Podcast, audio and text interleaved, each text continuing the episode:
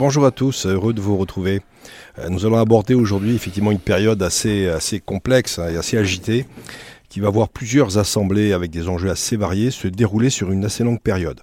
À partir de 423, date on va dire, du pré-concile de Pavie, jusqu'à la fin du concile de Bâle, en 1449, soit 26 années de débats, de contestations, d'échanges plus ou moins musclés. Longue séquence qui peut être segmentée en plusieurs périodes pour avoir déjà une première idée de comment, comment tout ça va se, va se dérouler. D'abord, les différents échanges, donc les premiers conciles à Pavie et à Sienne, euh, où les choses vont se, se, mettre un petit peu en route. Ensuite, l'ouverture du concile de Bâle en lui-même, concile euh, durant lequel les principales questions seront d'une part le débat sur la question de la doctrine du conciliarisme et d'autre part la négociation avec les rebelles hussites. Euh, rébellion en, en, Tchéquie dont nous parlerons. Vient ensuite le transfert du concile par le pape à Ferrare puis à Florence, période où sera traitée l'importante question de l'union avec l'Église orientale, dite orthodoxe, période durant laquelle les clercs qui ont refusé le transfert continueront leurs travaux à Bâle, affirmant que plus que jamais la supériorité du concile sur le pape, et à un moment donné on se retrouvera quasiment avec deux papes, deux conciles euh, en même temps. Enfin, dernière période qui voit le retour au calme. Un calme toutefois relatif, puisque les débats vont quand même persister dans, en particulier dans les universités, et de courte durée, puisqu'après plus de 60 ans après l'abdication du dernier antipape, éclatera la rébellion de Martin Luther. Donc on voit une période particulièrement agitée dans la vie de l'Église.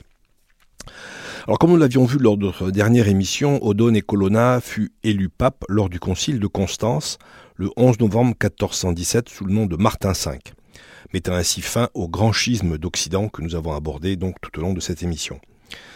Le principal souci du nouveau pape fut d'abord une nécessaire consolidation du pouvoir temporel du siège apostolique. Reconstruction de Rome, qui avait beaucoup souffert, récupération du contrôle des villes rebelles des États pontificaux, stabilisation des relations avec les puissances séculières voisines, Naples, Milan, Florence, etc. Puis, tout cela l'occupa en fait largement les, premières années. Sur le plan ecclésial, le décret du concile de Constance, Fréquence, faisait obligation au pape de convoquer régulièrement un concile général. Je cite euh, ce décret. La fréquente, je cite, hein, la fréquente célébration des conciles généraux est l'un des meilleurs moyens de cultiver le chant du Seigneur, car il arrache les ronces, les épines et les chardons de l'hérésie, de l'erreur et du schisme. Il corrige les excès, il réforme ce qui a été déformé et mène la vigne du Seigneur à l'abondante récolte que porte une terre fertile, tandis que négliger ses moyens ne fait que répandre et favoriser tous les malheurs susdits, malheurs que remettent devant nos yeux le souvenir des temps passés et la considération de temps présents. Fin de citation. Le pape invita donc les prélats, universités et princes par, une, des bulles datées du 22 février 1423 pour une assemblée qui devait se tenir à Pavie la même année.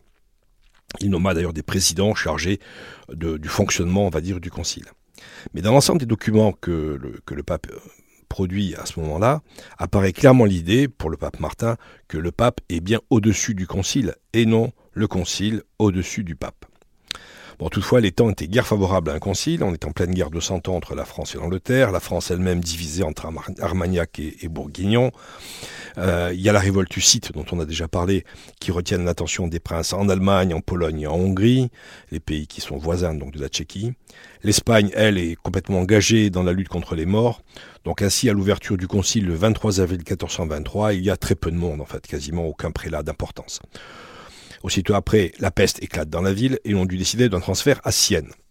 L'Assemblée donc se réunit à Sienne le 8 novembre 1423 et lors de sa première session, elle vota quatre mesures qui avaient déjà reçu l'assentiment du pape condamnant les hérésies et les partisans de l'antipape qui restait donc suite au schisme d'Occident, Pedro de Luna, alias Benoît XIII, qui n'était plus soutenu d'ailleurs à ce moment-là que par l'Aragon. Mais les membres du concile étaient divisés sur l'interprétation des décisions de Constance. Certains préconisaient une réforme à outrance et mirent au point un schéma selon lequel le pape ne pourrait plus exercer aucune de ses prérogatives sur les bénéfices, il ne pourrait plus non plus réclamer un grand nombre de redevances pourtant indispensables au fonctionnement du Saint-Siège. C'était inacceptable pour le pape. Il n'est donc pas étonnant qu'il ait cherché des excuses pour dissoudre l'Assemblée au plus tôt.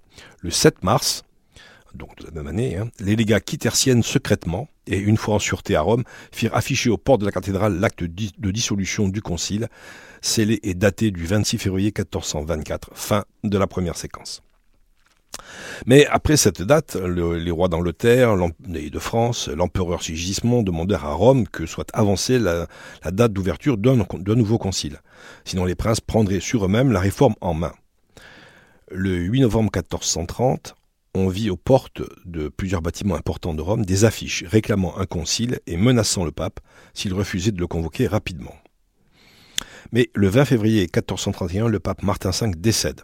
Il avait toutefois eu le temps d'envoyer les bulles nécessaires pour convoquer le concile de Bâle. Gabriel Condulmaro succède à Martin V le 3 mars 1431 sous le nom d'Eugène IV. Et c'est lui qui dut assurer les relations avec ce concile particulièrement remuant. Concile qui débute également le même jour, le 3 mars 1431, et qui entra rapidement en conflit avec le pape celui-ci souhaitant un transfert du concile en Italie, alors que les pères conciliaires voulaient profiter de la situation géographique de Bâle pour tenter de résoudre la brûlante question hussite. pour évoquer rapidement cette hérésie, elle s'était développée principalement en Bohème, donc la Tchéquie actuelle, réclamant une réforme de l'Église, comme beaucoup demandent à cette époque-là, mais surtout un retour des clercs à la pauvreté évangélique, et, point euh, de débat assez, assez euh, pointu, la communion sous les deux espèces, et également les prêches en langue tchèque. Toutes les options militaires qui avaient été euh, utilisées par l'empereur s'étaient achevées par la victoire des rebelles. On était donc maintenant à la étape de la négociation nécessaire. Les pères conciliaires résistèrent donc à la volonté du pape en publiant le texte suivant, je cite. Donc on est en plein conciliarisme. Le concile de Bâle, légitimement assemblé dans l'Esprit Saint, ne pourrait, ne peut, ne pourra, ni légitimement, ni en fait, être dissous ou transféré en un autre endroit ou prorogé à une autre date par quelque autorité que ce soit, même investi de la dignité pontificale, sans la délibération et le consentement du dit synode de Bâle. On a été vraiment dans une déclaration imprégnée de conciliarisme. Enfonçons le clou, si l'on peut dire. Lors de la quatrième session du concile, les pères décrétèrent que 1. si le trône papal se trouvait être vacant pendant le concile, l'élection du nouveau pape se ferait au lieu et même où se tenait cette assemblée que le concile aurait son propre sceau, et non celui du pape régnant, comme c'était l'usage, que toute peine décrétée contre ses partisans serait nulle, qu'on donnerait sauf-conduit, donc au tchèque, qu'on interdirait au pape de créer de nouveaux cardinaux pendant la durée du concile.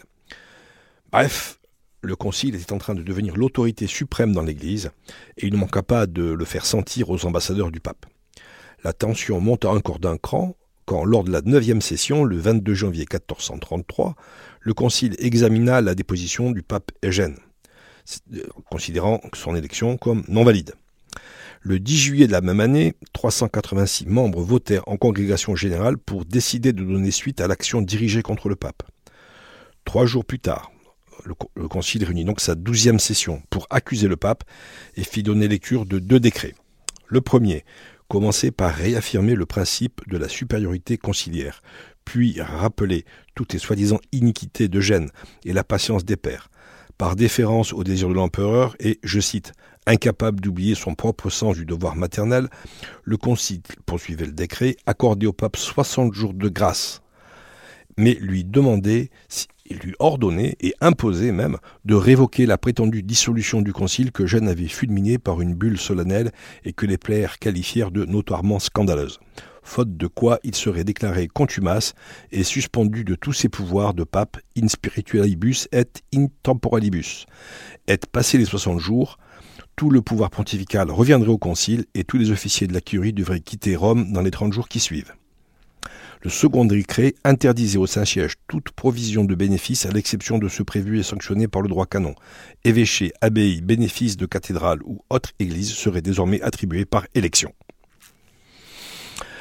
les choses donc étaient extrêmement tendues. Et après maintes péripéties, le pape finit par renoncer à la dissolution et publia le 15 décembre 1433 une nouvelle version de sa bulle du Dum Sacrum qui disposait, je cite, le Saint Concile général qui se tient depuis quelque temps à Bâle pour l'extirpation de l'hérésie, la paix du peuple chrétien et la réforme générale de l'Église en son chef et dans ses membres, et pour tout ce qui s'y rattache, ce concile légitimement commencé a été dissous par nous, mais comme cette dissolution a provoqué de graves discordes, et que de plus grave encore pourrait surgir, nous décrétons et déclarons que le dit concile général de Bâle a été et est légitimement continué depuis son commencement, qu'il doit être continué et poursuivi pour atteindre les fins susdites et tout ce qui s'y rattache, comme si aucune dissolution n'avait eu lieu, bien plus, car cette dissolution nulle et sans valeur, nous continuons ce Saint Concile général de Bâle purement et simplement, effectivement, en tout dévouement et bienveillance. Fin de citation. Donc on voit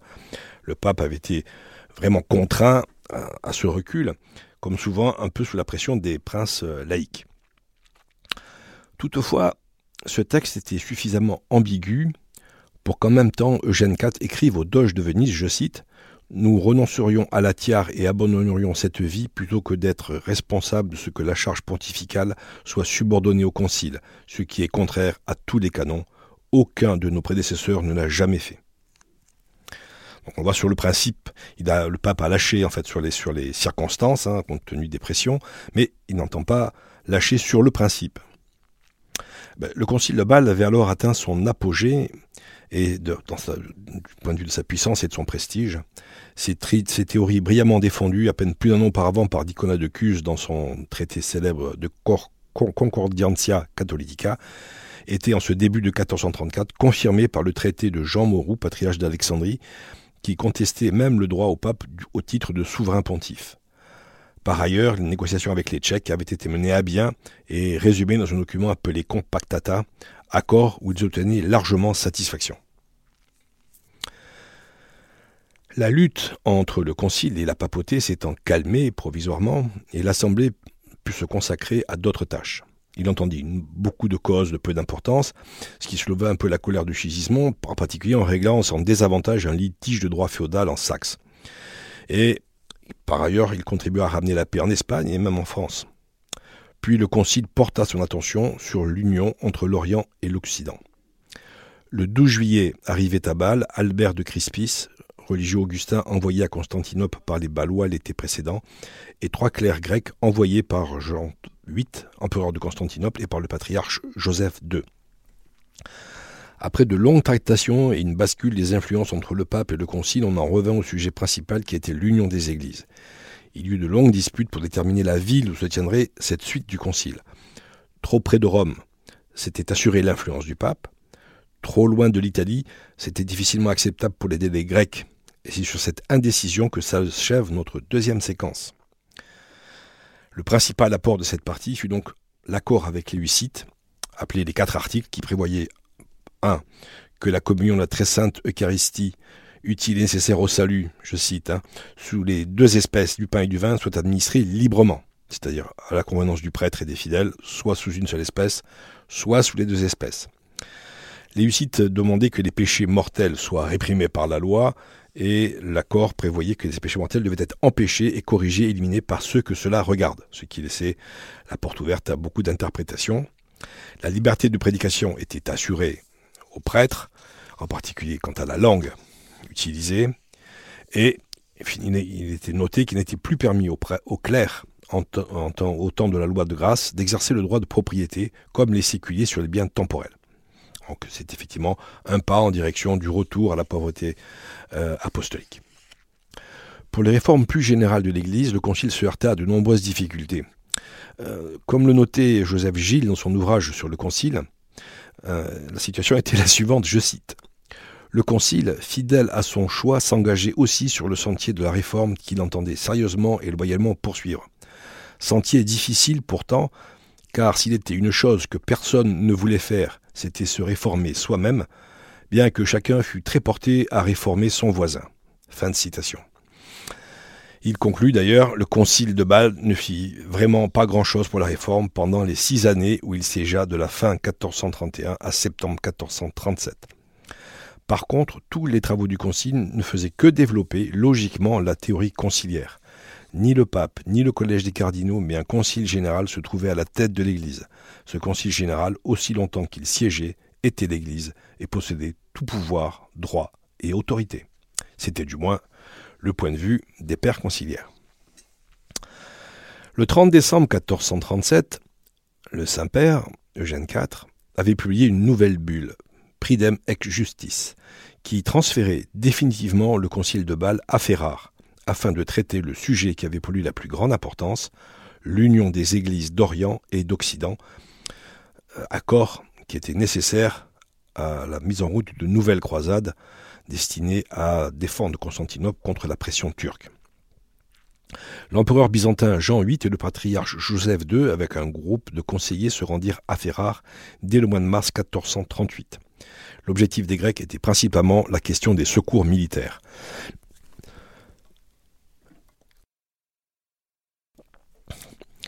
À leur arrivée, les Latins déjà présents voulurent en venir rapidement aux affaires. La session inaugurale eut lieu le 9 avril. C'était une réunion vraiment œcuménique. Le pape était là en personne, flanqué de quelques dix cardinaux, de deux patriarches, douze archevêques, soixante-deux évêques, trente-et-un abbés. L'Église grecque comptait, outre l'empereur, son défenseur attitré, et les représentants des patriarches d'Alexandrie, d'Antioche et du Jérusalem, vingt archevêques métropolitains représentant toutes les parties de l'Église orientale, y compris la Russie et les Rutènes, des délégués de Géorgie, de Trébizonde, de Valachie, et les abbés de divers monastères. C'était une première depuis le 8e siècle. Les premiers débats eurent comme objet la question du purgatoire, point de foi bien développé dans l'Église latine. Comme base d'accord, le cardinal Cesarini proposa la profession de foi concernant le purgatoire et l'au-delà faite par Michel VIII, paléologue, au deuxième concile de Lyon, qui, on le rappelle, avait déjà abordé cette question de l'union, sans aller jusqu'au bout. Mais dans cette déclaration, le mot même du purgatoire ne se trouve pas il n'y est pas question du feu du purgatoire, mais de simplement de peine purificatrice compte à subir les défunts de l'état intermédiaire avant le jugement dernier. Césarini, lui, la développa et y ajouta des preuves pour montrer qu'il existe un état comme le purgatoire et qu'il comporte un châtiment par le feu. Les Grecs acceptaient bien une sorte d'état intermédiaire, mais butèrent sur la question du feu. Feu matériel, ajoutaient les latins.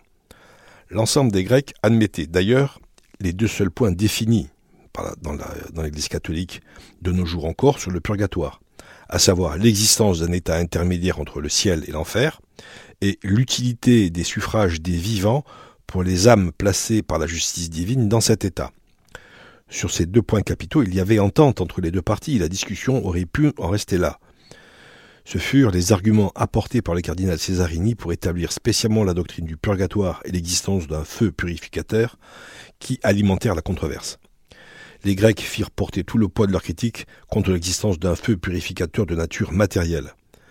Sur ce point qui n'a de nos jours encore qu'une valeur d'une opinion théologique, que l'accord buta définitivement. Les sessions proprement dogmatiques de Ferrare se centrèrent ensuite sur la question de l'addition du filioque au credo de Nicée-Constantinople. On rappelle rapidement ce point que nous avons déjà traité dans nos émissions précédentes. Dans le cadre de la lutte contre l'arianisme, hérésie qui considère que le Fils n'est pas Dieu dans le même sens que le Père. L'Église latine a ajouté à la formule du credo, qui affirme que le Saint-Esprit procède du Père, le latin filioque, qui donc que le Saint-Esprit possède du Père et du Fils. Ajout contesté par les Grecs depuis le patriarche Photios au IXe siècle. Les Grecs s'employèrent à démontrer d'abord que l'addition latine des mots filioque au credo était illicite, en rappelant les décisions des conciles d'Éphèse et de Chalcédoine qui interdisaient toute modification du credo de Nicée-Constantinople. Petite anecdote, euh, les débats furent suspendus car la disposition de la salle ne permettait pas le respect de l'étiquette byzantine pour l'entrée de l'empereur. Celui-ci refusa donc de se rendre une seconde fois au concile, ou même de permettre à ses sujets d'y assister, jusqu'à ce que cette lacune fût comblée. On convoqua donc des maçons, afin qu'il perce à cet effet le mur proche du trône, afin qu'il y ait une entrée indépendante pour l'empereur. Une fois ces travaux réalisés, les discussions reprennent, et le cardinal Cesarini défendit le point de vue de Rome, précisant que l'interdiction du moindre changement regardait le contenu de la foi et non les mots de la formule, et que le filioque ne changeait rien à la foi et tombait donc pas sous la censure de l'Église. Rapidement, l'on vit clairement qu'il n'y avait pas d'entente à espérer en abordant la question sous cet angle. Les ont pris provisoirement fin car outre la formule du filioque, restait également en suspens la question plus fondamentale de la nature de la procession du Saint-Esprit, et l'empereur ne voulait surtout pas quitter l'Italie sans qu'elle soit au moins abordée. Pendant ce temps, l'évolution de la situation politique en Italie, en particulier la guerre d'usure que le duc de Milan menait contre les États pontificaux, rendait peu sûr la continuation du concile à Ferrare. Le concile fut ainsi déplacé à Florence. C'est le 2 mars 1439, en l'église Sainte-Marie Nouvelle, que se déroula la première session dogmatique sur le sujet de la procession du Saint-Esprit. Le débat tourna autour de la question le Saint-Esprit procède-t-il du Père seulement, ou bien du Père et du Fils? Tel sera le point névralgique des débats à Florence. Les représentants des Grecs se, le représentant des Grecs se prononça en conclusion de la manière suivante, je cite. Pour toutes ces raisons, nous démontrons que notre croyance est en harmonie avec l'Écriture, les pères et les docteurs. Nous n'avons changé ni altéré quoi que ce soit des dogmes divins qui nous ont été transmis par le passé. Nous n'avons rien ajouté, rien retranché, nous n'avons fait aucune innovation. Nous prions donc à nouveau votre charité et votre honneur de s'entendre avec nous et les saints-pères et de ne réciter ni accepter dans votre Église rien d'autre que ce qu'ils nous ont dit eux-mêmes, mais de vous contenter d'eux seuls, en sorte que disant et pensant la même chose d'une seule voix et d'un seul cœur, nous puissions glorifier ensemble le Père, le Fils et le Saint-Esprit, à qui sont dus toute gloire, tout honneur et toute adoration dans les siècles des siècles. Amen. Fin de citation. Les latins répondirent en citant plusieurs sources reconnues par les Grecs eux-mêmes, où il était explicitement fait référence au Fils, comme euh, un des auteurs, entre guillemets, du, du Saint-Esprit. Léon le Grand, qui appelle Saint-Esprit celui qui procède des deux, le pape Damas, qui inclut dans sa profession de foi Il procède du Père et du Fils, Saint Hilaire, Saint Jérôme, Saint Anselme, Saint Augustin, le pape Hormidas enfin qui, dans la règle d'orthodoxie, imposée à l'Église grecque et acceptée par le patriarche et l'empereur en son temps, avait déclaré que c'était le propre de l'esprit de procéder du Père et du Fils en l'unique substance divine. De même furent cités de nombreux pères grecs, comme Saint Basile ou Saint Cyril. L'entente semblait toutefois de pouvoir se faire en prenant la question sous l'angle des causes. Grec et latin, pardon, pouvait, se faire hein, en prenant cette, cette question sous l'angle des causes. Parce que grec et latin convenaient en effet d'une cause unique. En partant du postulat que les saints ne pouvaient se contredire entre eux, et après de longues discussions, on en vient finalement à l'union que le patriarche de Constantinople déclarant, je cite, Nous avons entendu les paroles des saints pères, tant d'Orient que d'Occident, les premiers disent que le Saint-Esprit procède du Père et du Fils, et les seconds qu'il procède du Père par le Fils, bien que par le Fils soit la même chose que du Fils, et que du Fils soit la même chose que par le Fils, laissant cependant de côté du Fils, nous disons que le Saint-Esprit procède du Père par le Fils, éternellement et substantiellement comme un seul principe et cause, le par dans cette phrase signifiant cause dans la procession du Saint-Esprit. Fin de citation.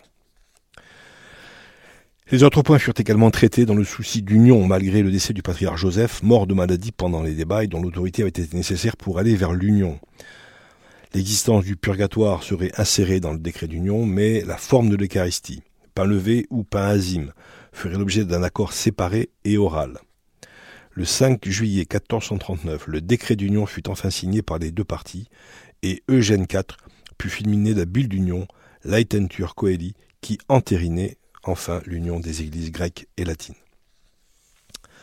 Malheureusement, sur le terrain, les choses n'en restèrent pas là. Quand les prélats orientaux retournèrent dans leur pays d'origine, l'union fut très mal accueillie, et eux-mêmes furent souvent mis en, mis en cause. Ainsi, Isidore de Kiev fut emprisonné à son retour en Russie. Les autres furent souvent accusés d'avoir vendu la vraie foi à prix d'argent. Par ailleurs, le projet de croisade, qui était quelque part le, moteur de cette recherche d'union, allait échouer euh, avec la défaite des croisés à Varna, en Roumanie actuelle, sur la mer Noire. L'union, bien que proclamée, resta finalement lettre morte, et le projet ne ressurgira finalement que dans la deuxième moitié du XXe siècle.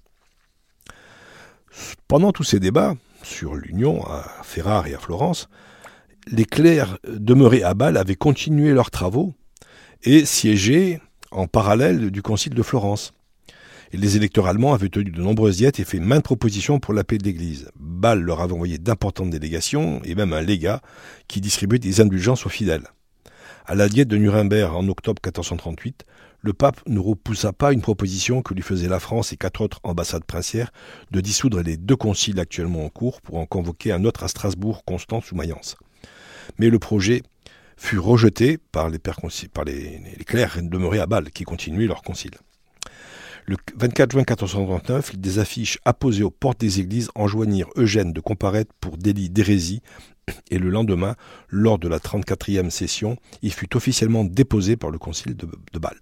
Décret formulé ainsi, je cite, le même Saint-Synode prononce, décrète et déclare que Gabriel, autrefois appelé pape Eugène IV, a été et est contumace notoire et manifeste, désobéissant aux ordres ou préceptes de l'Église universelle, parjure, incorrigible, schismatique, s'écartant de la foi.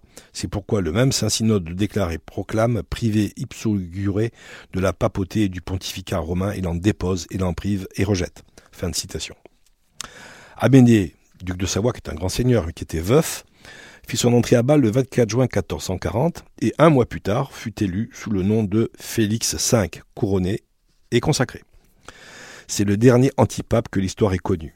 Eugène ne pouvait bien sûr que s'opposer à ce nouveau schisme. Le 25 mars, il accorda à ses adversaires 50 jours pour s'amender. S'il n'obéissait pas, il serait tenu pour hérétique, schismatique et traître. Aucun signe de repentir n'ayant été manifesté, l'avertissement fut rendu effectif à l'expiration du délai fixé. Pour traiter du fond, c'est-à-dire du conciliarisme, un affrontement oratoire fut organisé entre les cardinals Césarini, défenseur du concile de Bâle, et Jean de Côte-Torquemada, défenseur du Saint-Siège. Celui-ci rappela la doctrine de toujours contre le conciliarisme de Constance et de Bâle. Un concile général dépend toujours du pape qui reste en tout temps à la tête de l'Église, puisque Saint Pierre seul a reçu du Christ le pouvoir suprême.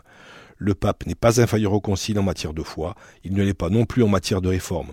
Seul un pape hérétique cesse d'être membre de l'Église et peut alors être jugé et déposé. Cette question du pape hérétique, d'ailleurs, retiendra euh, les débats au cours euh, d'une longue période dans l'Église. Saint Thomas ayant déjà abordé cette question euh, quelques siècles avant, et jusqu'à jusqu'à des temps très récents. Cela ne ramena cependant pas les tenants du concile de Bâle à récipiscence et le pape Eugène IV mourut le 23 février 1444 avant d'avoir résolu le problème. Mais Charles VII de France, qui avait été pour beaucoup dans le maintien des deux conciles en cherchant une conciliation entre, entre Rome et Bâle, euh, avait euh, définitivement abandonné son rêve d'un troisième concile à réunir en France et était décidé à rendre la paix à l'Église par le seul moyen possible, l'abdication de l'antipape Félix. L'accession de Nicolas V au trône pontifical souleva d'ailleurs de grandes espérances en raison du caractère conciliant du nouveau pontife.